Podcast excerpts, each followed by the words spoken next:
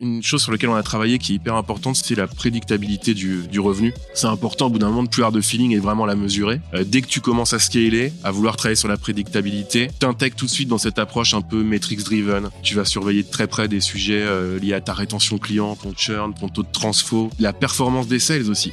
Il faut être encore plus vigilant en fait sur nos investissements aujourd'hui. Je pense que c'est la leçon que tirent la plupart des entreprises euh, de cette crise. Qu'est-ce qui va en fait apporter le plus de valeur à l'entreprise?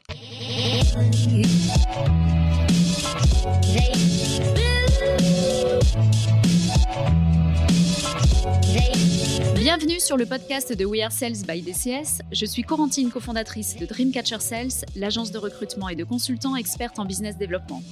Nous partons ensemble à la rencontre de personnalités inspirantes de la vente, entrepreneurs, directeurs commerciaux et vice-dev. Nous vous partagerons leurs histoires et tips pour mieux explorer cet écosystème et vous rappeler que nous faisons l'un des plus beaux métiers du monde, celui de remettre l'humain au cœur des affaires. Aujourd'hui, nous recevons Maxime Liebens, Chief Sales Officer de Job Teaser. Bonjour Maxime. Bonjour Corentine. Merci euh, d'être avec nous et de partager euh, ta carrière, tes expériences et, euh, et surtout aussi tes fonctions de, de, de, poste et ta vision du sales chez Job Teaser. Est-ce que tu peux nous rappeler en une phrase, pour ceux qui ne connaisseraient pas encore Job Teaser, quelle est la mission de cette structure, tout simplement? Alors, chez Job Teaser, depuis dix ans maintenant, euh, nous aidons la jeune génération à trouver sa place dans la société et on est aujourd'hui le leader euh, sur le recrutement des jeunes talents en Europe. Parfait. Donc toi, la, la, mission de Job Teaser est donc de servir l'étudiant. Et ta mission à toi chez Job Teaser, quelle est-elle en tant que Chief Sales Officer? Alors moi, j'ai rejoint les deux fondateurs, Adrien Ledoux et Nicolas Lombard, en 2015. Et mon rôle, ça a été, donc on était une vingtaine de personnes, je pense, à l'époque. Aujourd'hui, on est euh, plus de 250. Et mon rôle a été de recruter et de scaler les équipes sales, ops et inside sales en France et en Europe. Très bien. Et vous êtes pour la seconde année consécutive membre du Next 40. Alors Next 40, c'est quoi? Pour rappel, pour nos auditeurs, c'est un, un label qui a été créé en fait par le gouvernement en 2019 pour désigner les 40 pépites françaises qui sont futurs leaders technologiques. Et c'est la deuxième année. Donc vous avez été parmi le Next 40 dès la création du label en 2019. Exactement. Vous avez été euh, renommé en fait, renouvelé en 2020. Quels est en fait les, les secrets de, euh, de cette performance chez Job Teaser quelle est ta recette? Alors, je pense que le premier point sur lequel on s'est focus, c'est euh, sur l'équipe, sur le, recrutement, pour attirer les, meilleurs talents. Euh, des gens qui vont avoir un goût justement de la performance, euh, qui vont avoir un mindset justement, voilà, pour pour vraiment aller de l'avant, et qui sont surtout hyper intéressés par par la mission en fait que qu'on défend, donc aider les étudiants. Ensuite, euh, je pense qu'il y a aussi une, vraiment une part d'humilité euh, qu'on recherche beaucoup nous dans nos équipes et qui fait partie de notre recette. C'est vraiment euh, dans les scale-up, on avance souvent très vite et c'est important justement de se remettre en question et de lever la tête. L'appétence pour la mission, je le répète, mais c'est hyper important de savoir pourquoi on bosse en fait et quel est le, le but en fait, l'impact de notre de notre travail donc auprès des étudiants. Une chose sur laquelle on a travaillé qui est hyper importante, c'est tout ce qui va concerner aussi la prédictabilité du, du revenu. Euh, quand on scale et qu'on commence à avoir beaucoup de commerciaux, c'est indispensable d'assurer en fait la linéarité du revenu dans le temps. Euh, il y a un bouquin d'ailleurs qui dont on parle souvent, qui est vraiment la base euh, aujourd'hui de, de, cette théorie. C'est un livre d'Aaron Ross qui s'appelle Predictable Revenue que je conseille souvent sur la, toute la partie funnel de vente, etc.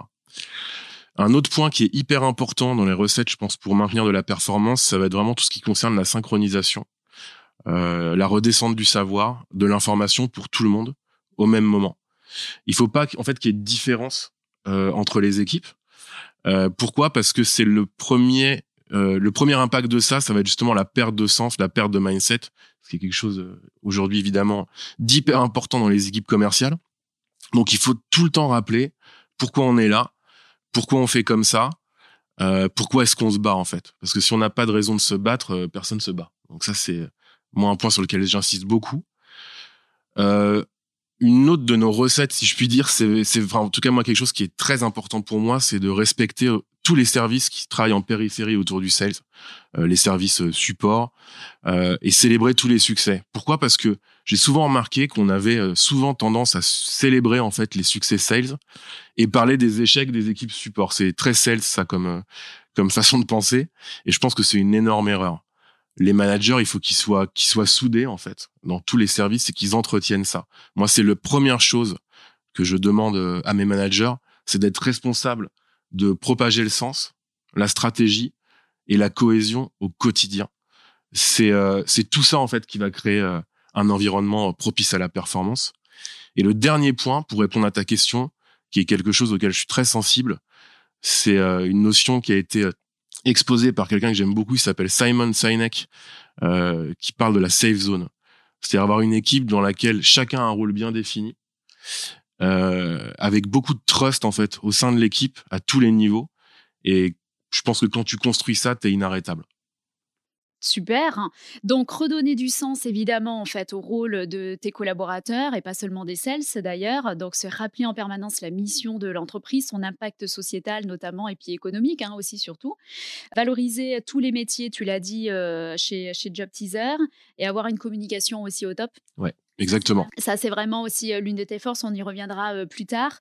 Au niveau de l'organisation aussi de l'équipe, au niveau organisationnel, vous avez fait aussi, je crois, des changements pour vous adapter, notamment aussi au confinement.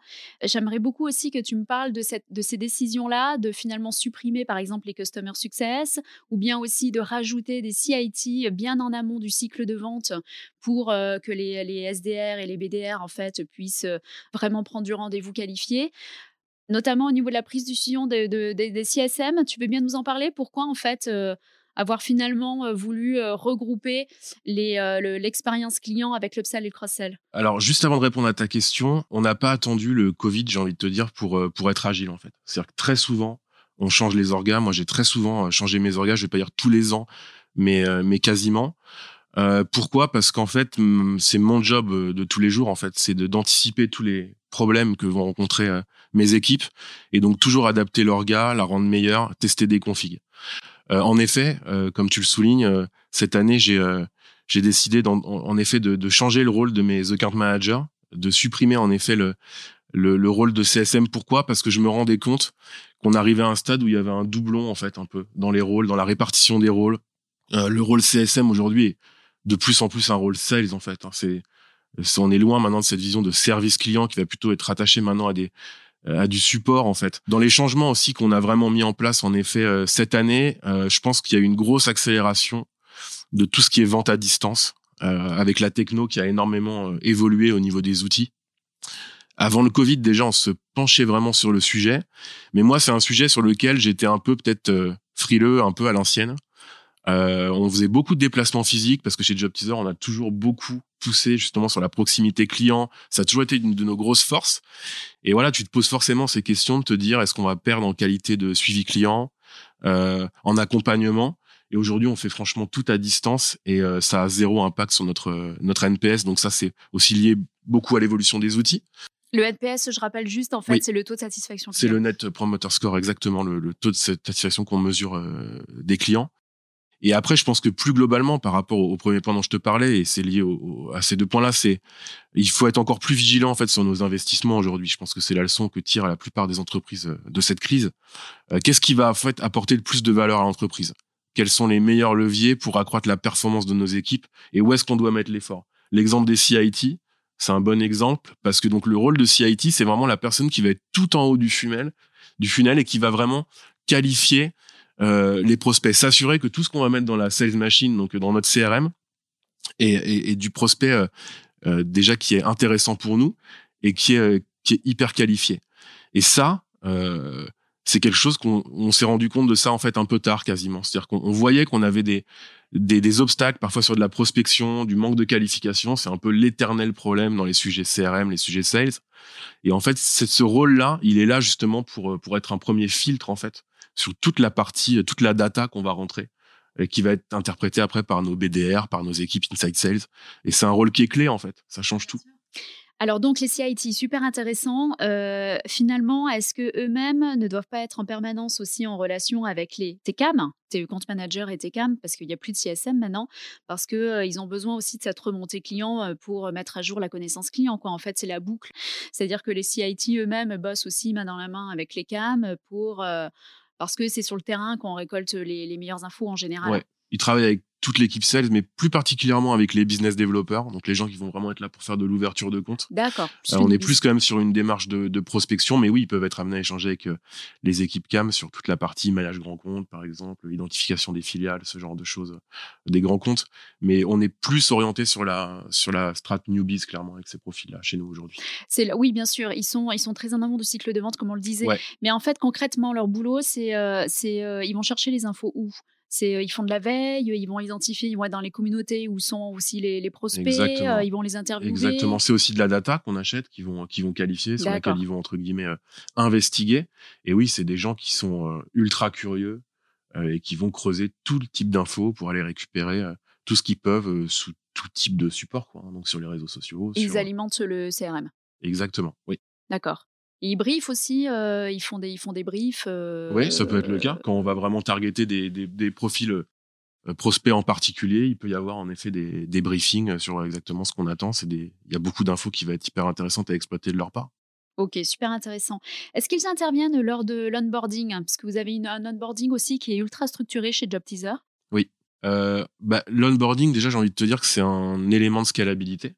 Euh, donc c'est hyper important. Je pense qu'aujourd'hui tout le monde l'a plus ou moins compris, franchement, euh, que c'est une étape hyper importante. Nous, euh, on a en effet un tronc commun d'onboarding déjà chez Job Teaser pour quand tu arrives vraiment dans l'entreprise pour être vraiment avoir une vue sur l'ensemble des départements. Et après au niveau du pôle sales, c'est pareil, on respecte un calendrier qu'on fait beaucoup évoluer pour voir dans quel ordre justement présenter les choses et qui va les présenter euh, aux nouveaux arrivants. Et on a aussi des outils maintenant euh, qui fonctionnent bien. On a investi dans un euh, LMS. Donc LMS, c'est Learning Management System. Euh, qui s'appelle Lessonly, euh, dans lequel on, regroupe toutes nos formations, vidéos, nos playbooks de vente, ce genre de choses. Il y a des outils qui sont assez sympas aujourd'hui, comme Mojo aussi, qui te permettent voilà d'écouter, euh, d'enregistrer les calls des sales, etc. Donc on a toute une banque de données, exactement, de, de calls en shadow qui sont à disposition des, euh, des personnes pour l'onboarding, mais c'est une étape hyper importante. Super. Et donc, euh, évidemment, c'est l'étape cruciale aussi pour, dès le début, engager les sales en particulier, tout le monde, mais les sales en particulier, euh, sur la, mission euh, de la boîte. Bien sûr. En fait, c'est euh, dans le tronc commun, c'est tous les managers qui participent. Comment ça se passe Exactement, ouais, c'est tous les les, les managers de pôle qui viennent présenter ce sur quoi ils travaillent, quels sont leurs objectifs de l'année, quel impact ils vont avoir dans dans l'entreprise. Donc c'est vraiment une vision 360 de, de Job Teaser. D'accord c'est aussi pour après, j'imagine que les sales puissent être à l'aise et, demander, aller chercher l'information là où elle est dans auprès de chaque métier. parce qu'évidemment, quand un, closing se fait, c'est pas seulement grâce au talent du sales, mais aussi grâce au boulot et du marketing et de la tech, etc. Bien sûr. Euh, je sais que vous avez mis en place aussi chez Job Teaser euh, une, un pôle de sales efficiency. Oui. Alors à quel moment en fait on se dit il faut que l'on que l'on monte ce pôle-là? C'est-à-dire est-ce qu'il y a une taille? Est-ce qu'il y a en fait euh, un chiffre d'affaires? Est-ce qu'il y a des tools ou des ressources qu'il faut avoir impérativement en fait avoir en interne avant de monter ce pôle? Ouais, alors je pense que en termes de timing, c'est dès que tu commences à t'intéresser justement au sujet de prédictabilité du revenu euh, dont je parlais juste avant. Moi, j'ai en fait chez Job Teaser, j'ai eu la chance aussi d'avoir une, une rencontre vraiment particulière avec euh, Grégory, notre DAF, qui est quelqu'un qui est euh, avec qui je travaille énormément, qui est qui a un très gros mindset business en fait. Donc c'est un, un, DAF vraiment un peu un peu particulier.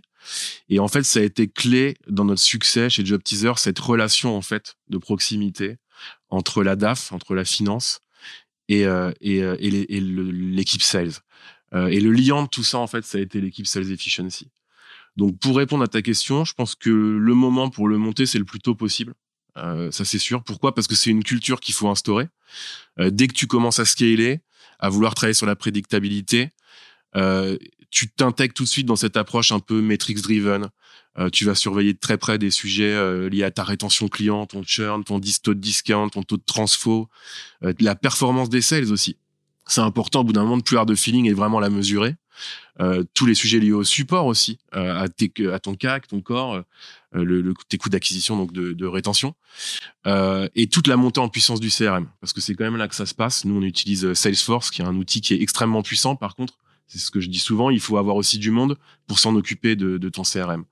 T'as combien de personnes dédiées à Salesforce du coup chez Alors, Je pense qu'on a à peu près trois ou quatre personnes qui sont vraiment dédiées au CRM, au, dev vraiment au CRM. et justement pour faire le lien aussi avec la question que tu posais sur quel talent il faut en fait dans cette équipe de sales efficiency, c'est vraiment tout ce qui est business analyst, expert CRM, donc euh, des gens qui mettent vraiment le, nez sous le capot et qui vont vraiment faire du dev spécifique pour l'équipe sales. Et le but de cette équipe, en fait, c'est vraiment euh, de driver les sales au travers de KPIs, d'optimiser, de fluidifier euh, le travail de l'équipe sales. Je fais souvent, le, je donne souvent cette image, c'est que nous, on va être une force militaire sur le terrain, et eux, c'est vraiment notre tour de contrôle, en fait. Donc les talents qui sont euh, dans, dans le pôle Sales Efficiency, c'est à la fois du, c'est un mix de Sales Ops et de Sales oui, quoi. C'est ça. Maintenant voilà, nous c'est comme ça qu'on l'a mis en place chez Job Teaser et c'est rattaché à, à l'équipe DAF parce que en effet Grégory avait vraiment cette appétence pour euh, pour nourrir comme ça le business et cette approche très analytique euh, donc ça s'est fait comme ça. Voilà, je ne sais pas si c'est vraiment la recette absolue. Alors tu as tu as plusieurs années d'expérience, euh, Maxime, dans les dans les fonctions sales. Euh, tu es passé par des boîtes comme Linkeo, Viadeo, depuis six ans et demi Job Teaser. Tu as été vraiment sur le terrain. Ensuite, chez Job Teaser, tu as été sales director, puis VP sales et aujourd'hui CSO. Donc, tu as quand même une, une vision, j'allais dire, très mature euh, du sales. J'aimerais bien que tu puisses nous la partager, euh, les, les, les, valeurs qui sont importantes pour toi chez un sales, les qualités que tu recherches en fait chez un sales, quelles sont-elles? Ouais, on me pose souvent cette question de ce que je recherche le plus en recrutement, par exemple. Euh, moi, je suis très sensible aux personnalités. J'aime avoir des équipes hyper éclectiques, vraiment des caractères différents, des backgrounds aussi différents. Et un point qui est hyper important pour moi aussi, c'est la maturité c'est hyper important pour le mindset, la résilience, l'envie d'apprendre. Donc ça, c'est vraiment ce que je pourrais te dire en premier. Un point qui est hyper important sur euh, ce que je recherche le plus, c'est vraiment d'avoir de, trouver des gens qui sont euh, altruistes, euh, enfin utopistes, je pourrais dire même. C'est-à-dire des gens qui pensent vraiment que leur produit va changer le monde. Ça, pour moi, c'est c'est ceux-là qui sont les plus redoutables en fait. Et moi, je le et qui en plus quand ils sont en plus passionnés par la mission, là, t'as tout gagné. Euh, et moi, je sais que vraiment, j'ai des sales dans mon équipe. S'ils sont dans un dîner mondain ou dans un after work le week-end avec des amis et que tu as quelqu'un qui vient critiquer notre produit ou job teaser, les mecs, ils montent au créneau, ou les nanas d'ailleurs, ils montent au créneau direct en fait. Ils, ne laissent pas passer parce qu'ils sont vraiment intimement persuadés de l'impact qu'on a en fait. Et ça, pour moi, c'est hyper important d'avoir cette cet état d'esprit. Euh, par rapport aussi au, scale-up, au start-up, je pense que ce qui est hyper important dans le recrutement, c'est vraiment d'être curieux et d'être capable d'être précis et factuel dans ses feedbacks. Pourquoi? Parce que quand tu es en start-up euh, et que tu es sales, tu participes en fait à la construction de, de ton produit. Et c'est hyper important d'avoir des profils qui vont être capables en fait euh, d'apporter de la valeur dans cette, euh, dans cette itération. Ça, c'est quelque chose qui est hyper important pour les jeunes biz-dev qui postulent dans les, startups à, avoir en tête. Moi, globalement aussi, je veux ce que j'appelle des kickers, c'est-à-dire des gens qui ont de l'énergie. Euh, je veux de la vie, je veux du, smile. Des gens qui ont pas peur euh, du faire du call call aussi. Euh, qui sont imprégnés aujourd'hui par les nouvelles techniques de soft selling, de social selling. Mais moi, là-dessus, je suis hyper à l'aise sur le fait que le call call, c'est quand même la vie du sales. C'est hyper important. Ça reste un outil qui est hyper puissant. Je sais que c'est sujet à débat, ce que je vais dire euh, dans la place sales, mais euh, mais oui, je pense que c'est quand même euh, voilà, c'est quand même les bonnes les bonnes vieilles recettes qui marchent bien. J'aime les gens, moi, voir mon fleur au téléphone, voir que ça bouge, c'est hyper important.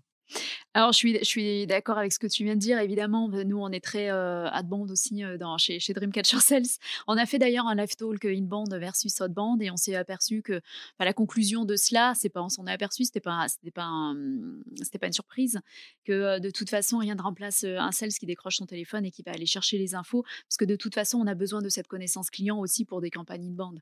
Exactement. Donc, euh, euh, les, les, deux se complètent en fait, tout simplement. Sauf quand on est déjà un expert de son marché et qu'on connaît parfaitement bien ses cibles, ses interlocuteurs, etc. Où là, on peut peut-être se passer aussi de, de, de, de la demande euh, au départ. Mais il n'empêche que les, les, deux se complètent et sont indispensables. D'ailleurs, tu parlais du floor, ça mmh. me fait penser quelle ambiance toi tu recherches justement dans, ton équipe sales et, comment tu as fait finalement durant cette année où il y a eu beaucoup de remote chez Job Teaser comme dans beaucoup de boîtes en 2020 pour, pour maintenir cette ambiance et cette cohésion d'équipe?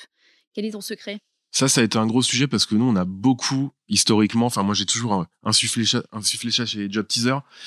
Euh, beaucoup de rituels, euh, des moments ensemble en équipe, euh, des rituels de closing de fin d'année, euh, des karaokés sur le floor. Enfin, on avait vraiment une, un, une vie de floor hyper animée et les 16 étaient très très clients de ça. et en fait, je pense que c'est la même chose en fait en remote. En fait, il faut que tu, ça passe beaucoup par les managers en fait.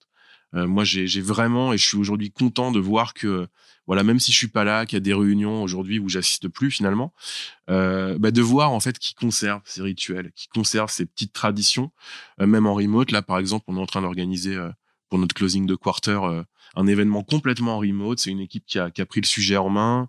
Euh, donc c'est il y a plein de choses aujourd'hui que tu peux faire, des escape games en ligne, des jeux de société en ligne, des concours de cuisine en Zoom euh, en mode Cyril Lignac. Enfin je sais pas. C'est encore une fois faut être créatif.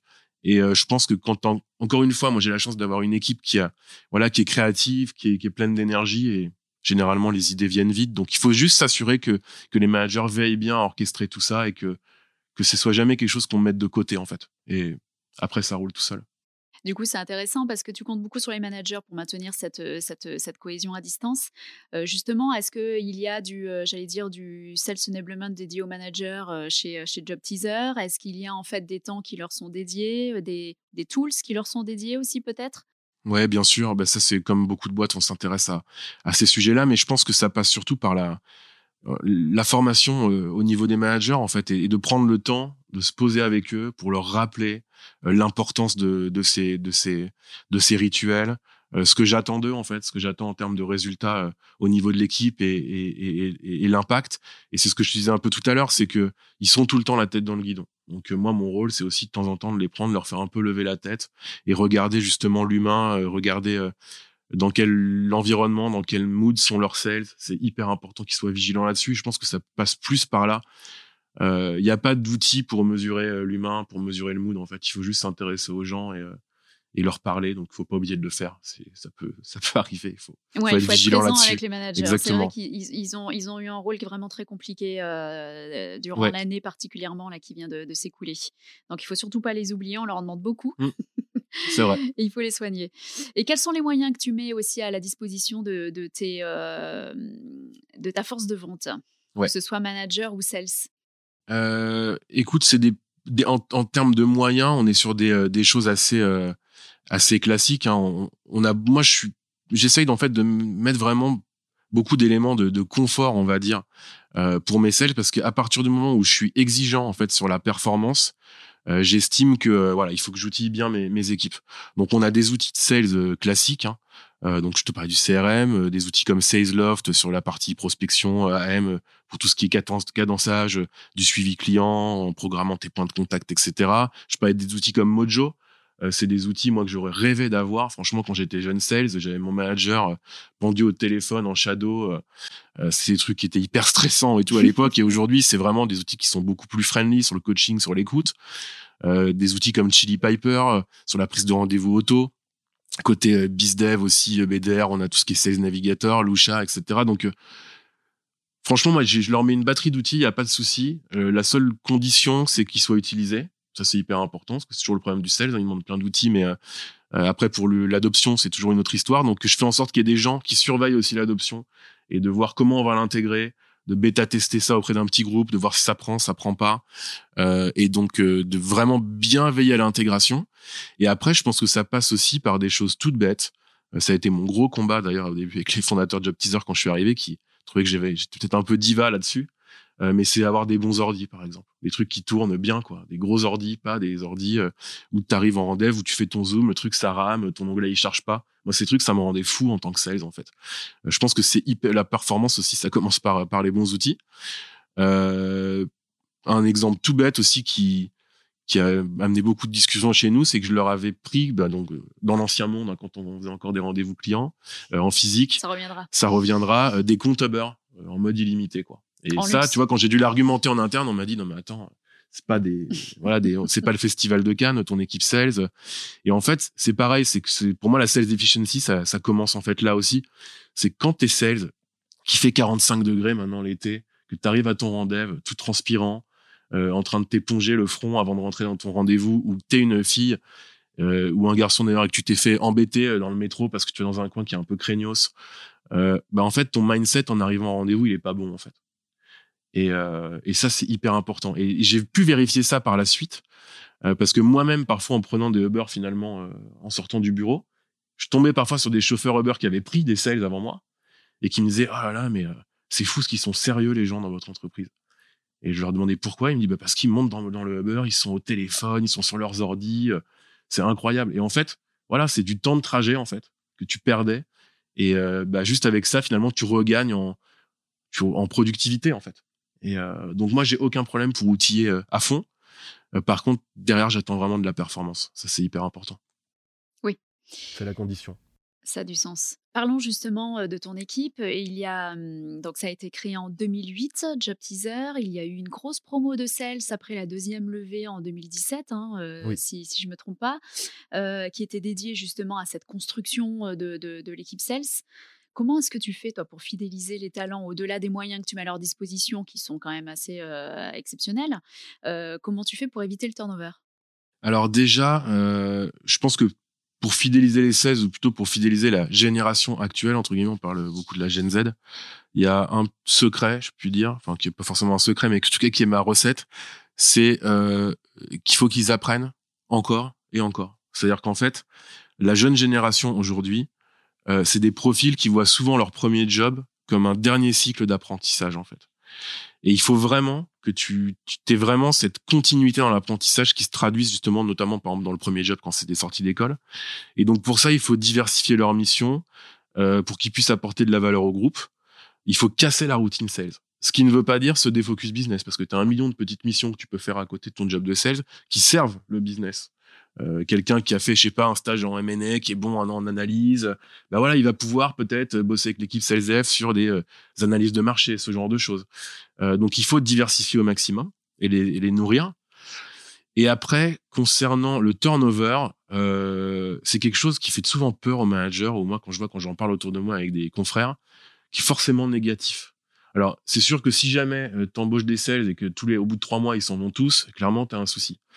Euh, par contre, je pense que le turnover, ça se pilote en fait. Et c'est, on parlait de, encore une fois de cette efficiency tout à l'heure, ça rentre là-dedans. C'est qu'en gros, c'est pas forcément quelque chose de négatif. Euh, à partir du moment où c'est piloté. Et moi, je pense que c'est une très bonne chose euh, bah, que d'année en année, voilà, as aussi ton équipe qui se renouvelle, qui est de nouvelles personnes qui arrivent. Faut pas en avoir peur en fait. Ça se pilote, c'est un, c'est un item comme un autre sur nos sur nos jobs. Et avoir des nouvelles recrues euh, régulièrement, euh, ça participe aussi au fait de se remettre en question régulièrement, d'apprendre régulièrement. Exactement. Parfois, ça, ça peut remettre aussi euh, du rythme, ça peut donner des nouveaux. voilà.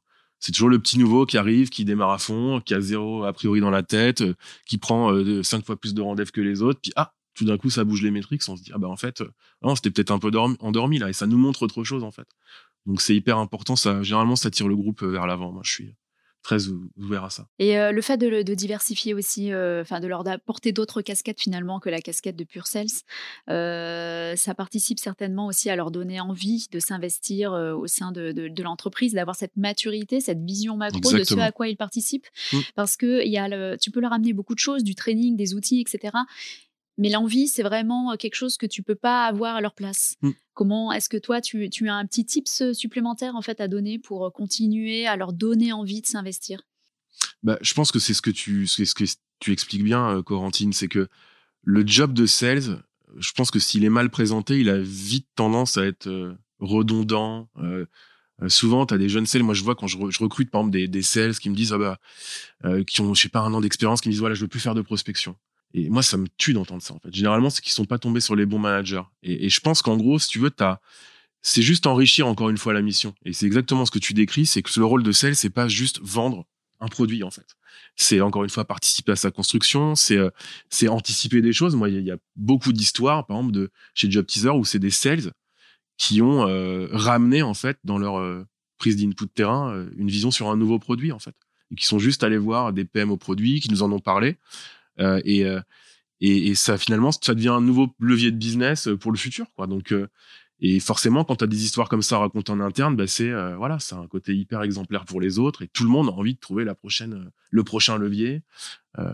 c'est donc c'est hyper important. Super. Et est-ce que tu as essayé quelque chose toi en tant que manager qui a été un véritable échec, qui n'a pas marché du tout durant ta carrière? Oui. bah déjà, je pense que quand j'ai j'ai pris mes premières équipes en main en tant que manager, j'ai fait l'erreur que tout le monde peut faire, hein, qui est d'essayer de les transformer tous comme moi. C'est en gros, moi j'avais la bonne recette, j'étais un bon sales. c'est la pire erreur en fait. Je pense que mes il faut vraiment comprendre en tant que manager que tes attentes, tes motivations, c'est pas celle de ton équipe forcément. Euh, moi, j'ai fait comme ci ou comme ça, ça a marché. Enfin, il y a rien de pire en termes d'impact de manager. Je pense que pour faire avancer son équipe, il faut euh, comprendre ce qui fait avancer chacun, quels sont les objectifs des gens, euh, comment tu vas leur permettre de les atteindre une fois qu'ils se transforment généralement dans leur taf. c'est vraiment quelque chose ça, qui me surprend beaucoup. Ça a généralement aussi un impact dans leur vie perso. Moi, j'ai tu vois, en termes de reconnaissance, par exemple, en termes de, au niveau manager, ce qui, c'est vraiment ce qui me fait le plus plaisir. C'est voilà, des gens qui vont développer leur charisme, qui tranchent plus, qui arrivent, de, tu vois, parfois comme ça, des petits euh, personnages qui arrivent dans ton équipe, euh, tout effacé, puis tout d'un coup, qui, tu les retrouves un an après avec des épaules qui sont, qui sont vraiment, euh, qui ont vraiment pris, en fait, en, en charisme, en, en, en leadership. Et, et ça, c'est, c'est pour moi, c'est hyper important d'avoir des gens qui vont après pouvoir driver leur vie c'est la meilleure récompense entre guillemets à mes yeux. C'est faisable, ça encore, la proximité, cette proximité avec le collaborateur, bien le connaître, le faire monter, euh, bah, développer ses soft skills en fait? Mmh. Parce qu'effectivement, moi je le dis souvent d'ailleurs aux sales, hein, on a, vous avez la chance de faire un métier qui vous permet de développer ces soft skills qui vous servent absolument de partout dans la vie pro, dans la vie perso comme dans la vie pro. Euh, c'est quelque chose que l'on peut faire encore ou que tu confies en fait à tes managers, à ton middle management quand euh, on a euh, une équipe de 60 sales en France? bon, ça passe forcément au day-to-day beaucoup plus par les managers. Par contre, ça, c'est un point hyper important. Alors, il y a plusieurs écoles là-dessus. Hein. Moi, je vais vraiment donner ma vision. Euh, souvent j'entends tu vois des, des of enfin des voilà des CSO des VP sales qui te disent oui ben moi je, garde un portefeuille je reste près du terrain etc euh, moi bah, comme beaucoup de senior managers sales j'ai eu du mal à lâcher mon portefeuille. C'est le fondateur de Job Teaser qui m'y a obligé à un moment en disant c'est plus ton rôle en fait. J'ai eu du mal à le faire en fait il avait complètement raison. Pourquoi? Parce que souvent j'ai l'impression moi je vois dans mon entourage que les gens s'accrochent à ça euh, comme un dernier euh, point de légitimité en fait faut que je reste crédible auprès de mon équipe. Donc, je rentre des gros deals, j'ai les gros comptes. Je fais deux, trois gros coups dans l'année. Comme ça, j'assois bien le fait que je suis le boss, quoi.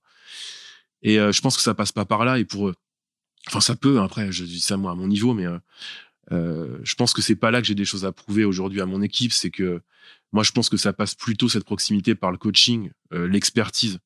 C'est ça, moi, le gros lien que j'ai avec mes équipes, en fait. Ils savent pourquoi venir me voir, en fait. Ils ont leur manager pour le, pour le, les coacher sur sur des propals, sur des sur des, des, des, sujets vraiment business. Évidemment que moi je peux venir en rendez-vous avec eux. Ils savent euh, que ce soit le, petit business junior ou le méga cam senior, je me déplacerai toujours, il y a aucun problème. Mais ils savent pourquoi me faire venir. Et généralement maintenant c'est plus pour apporter vraiment de la vision dans un rendez-vous, parler de l'innovation chez Job Teaser, euh, projeter les clients vraiment sur des enjeux euh, un peu plus long terme en fait. Mais euh, moi, cette expertise aujourd'hui, je pense que c'est vraiment ce qui, ce qui maintient finalement la, la proximité avec euh, les équipes. Et en effet, quand je leur parle, moi, de mes anciens succès sales, euh, ils se moquent de moi, ils me disent que c'est pas vrai. Donc, euh, ça me décrédibilise plus qu'autre chose maintenant. Je m'assois plutôt sur la partie expertise. Donc en fait, c'est ne plus avoir de portefeuille, ce serait l'un de tes conseils, ne plus avoir de, portefeuille client pour en fait avoir le temps d'aller sur le terrain avec les juniors, même sur des petits deals, et les coacher eux et les faire monter en compétences. Alors encore une fois, il y a peut-être des gens de par leur organisation ou leur job qui ont besoin de garder le lead sur des, sur des gros clients, etc. Pourquoi pas? Mais pour moi, en tout cas dans ma vision, c'est plutôt un synonyme de dysfonctionnement. C'est que dans mon rôle de CSO, c'est plutôt un rôle de, sales architecte, de coordination euh, euh, entre nos pays, enfin justement de tous les la partie déploiement des go-to-market sales, euh, suivi, de la bonne exécution du sales et, de la vision sales dans l'entreprise. Et j'ai du mal à concilier ça aujourd'hui avec la gestion de clients. Puis après, voilà, quel client je prendrais. Enfin, ça, c'est D'accord. les plus stratégiques, ceux qui dépensent le plus, les plus en difficulté. Enfin, voilà, c'est pas, pour moi, c'est mes équipes aujourd'hui qui, qui sont en charge de ça et qui le font d'ailleurs sûrement beaucoup mieux que moi aujourd'hui. Alors, tu as mentionné quand même tes succès commerciaux. Est-ce qu'il y a une anecdote sales qui t'a marqué durant ta carrière? Oui, alors je vais pas te, citer d'anecdotes sales parce que malheureusement mon équipe va écouter euh, ton podcast. en plus, je crois qu'ils l'écoutent beaucoup, donc euh, ils vont tous, ils sont redoutables avec moi. Donc euh, franchement, je vais pas me lancer là-dedans. Par contre, moi, ce qui m'a toujours le plus marqué, c'est vraiment d'atteindre des gros milestones en équipe. En fait, c'est vraiment la grosse montagne, arriver en haut tous ensemble où personne n'y croit et t'emmènes l'équipe. Moi, c'est vraiment ça. J'ai eu vraiment la chance d'encadrer des super équipes et de vivre ça souvent. Mais à chaque fois, je le savoure euh, comme c'était la dernière fois, en fait. C'est vraiment des moments qui sont rares. Euh, quand tu vois les gens comme ça qui s'épanouissent, euh, c'est ce qui m'anime le plus. Tu parlais des levées de fonds tout à l'heure. C'est clair que chez Job notamment, elles ont été toutes singulières, marquantes. Et c'est vraiment un exercice en fait qui te permet de voir en très peu de temps tout ce qui va pas en fait. Euh, quand tu échanges voilà, avec des VC, etc., des, tu te fais challenger et, et pour moi, tu en sors plus fort. Et euh, voilà, les, les anecdotes qui m'ont marqué avec mon équipe, c'est vraiment tout ce qui tourne autour de, de, de ces chemins qu'on a parcourus ensemble, ces combats où il y a eu des grosses, grosses satisfactions euh, à la fin, en fait. Et ça, ça me, ça m'éclate bien. D'accord. Tu parlais des levées, justement, il y a eu trois levées euh, chez Job Teaser en 2013, 2017 et 2019. Donc 3 millions, 15 millions, 50 millions, ça fait 68 en tout. Quelle est la répartition, le ratio entre ben, on va prendre tant de ressources, tant de sales, et puis on va mettre tant aussi sur les tools?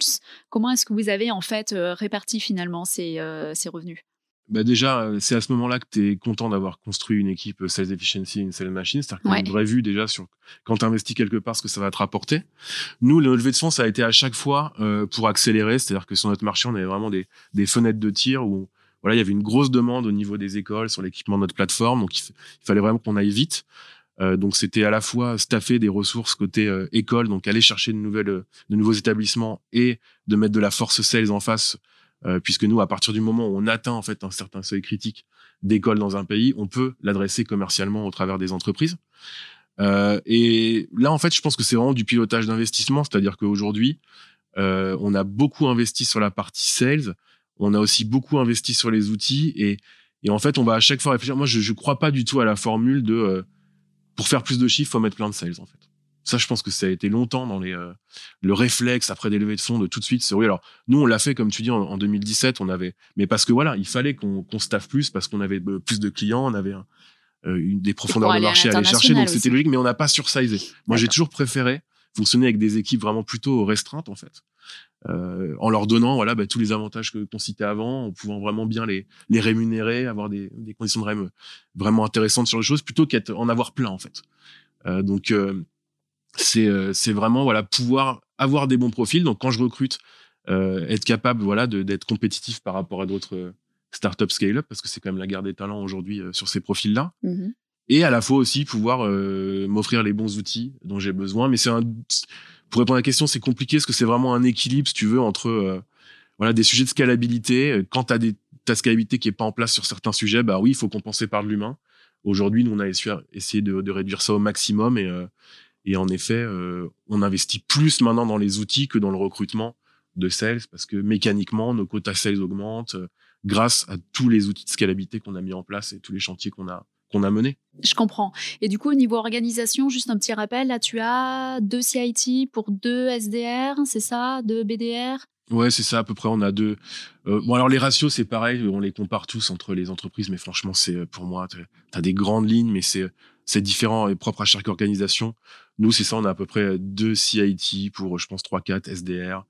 Euh, et, euh, et, et, 4, euh, comptes exécutifs Et account exécutif qui close, ouais, oui, en effet, on a 5 personnes. D'accord. Et après, ce sont des CAM.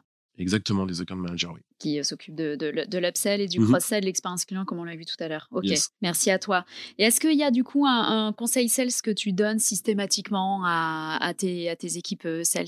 C'est quelque chose qu'on m'a dit euh, assez tôt, en fait, et qui m'a, une phrase qui m'a marqué, alors qui est complètement old school, hein, je, je, je, le précise, mais que j'aime beaucoup. C'est, c'est à la fin du bal qu'on paye les musiciens. J'adore. C'est que faut jamais lâcher, en fait, jusqu'à la dernière minute. Et voilà, tous les sales qui écoutent ce podcast qui ont géré, euh, qui des deals, etc.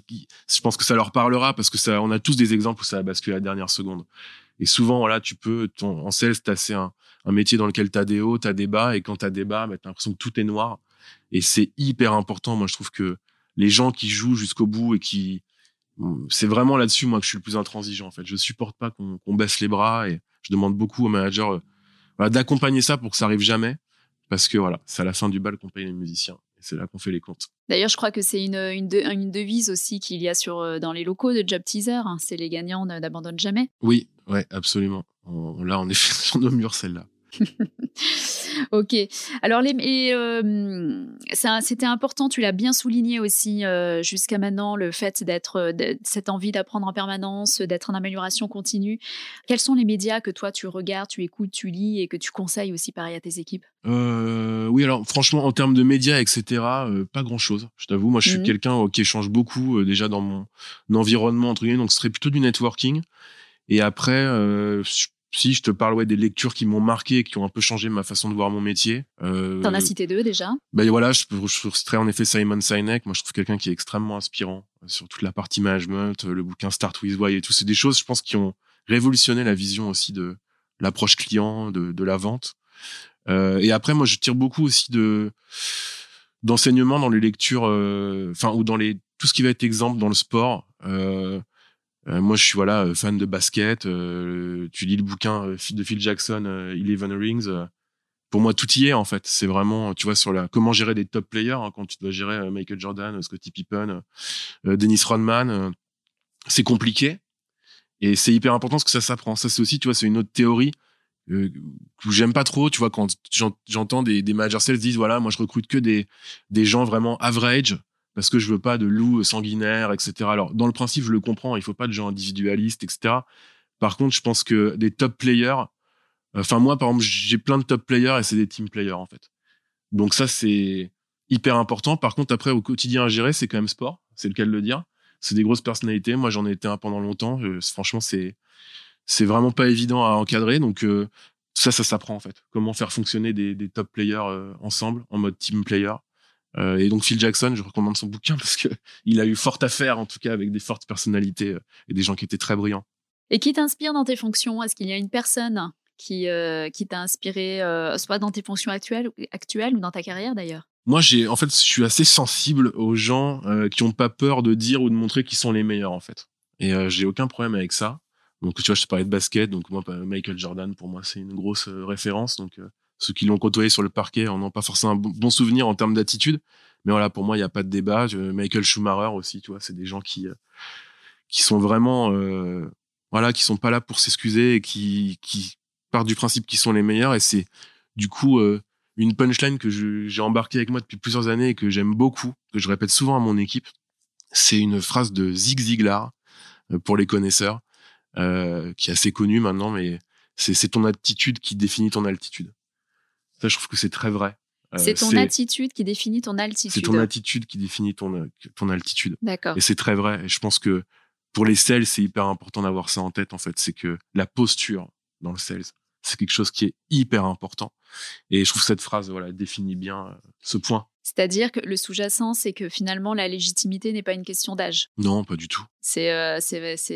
ça, c'est un bon exemple, tu vois, que tu donnes, parce que souvent, euh, moi, ça me fait toujours rire les sales au téléphone qui euh, s'inventent un titre, qui musclent leur titre pour avoir l'air plus important, dans leur signature de mail, ils se mettent Worldwide Manager, nanana, alors qu'ils sont au BizDev, par exemple. Je trouve ça, je trouve ça marrant parce que c'est, c'est pas là que ça se joue, en fait.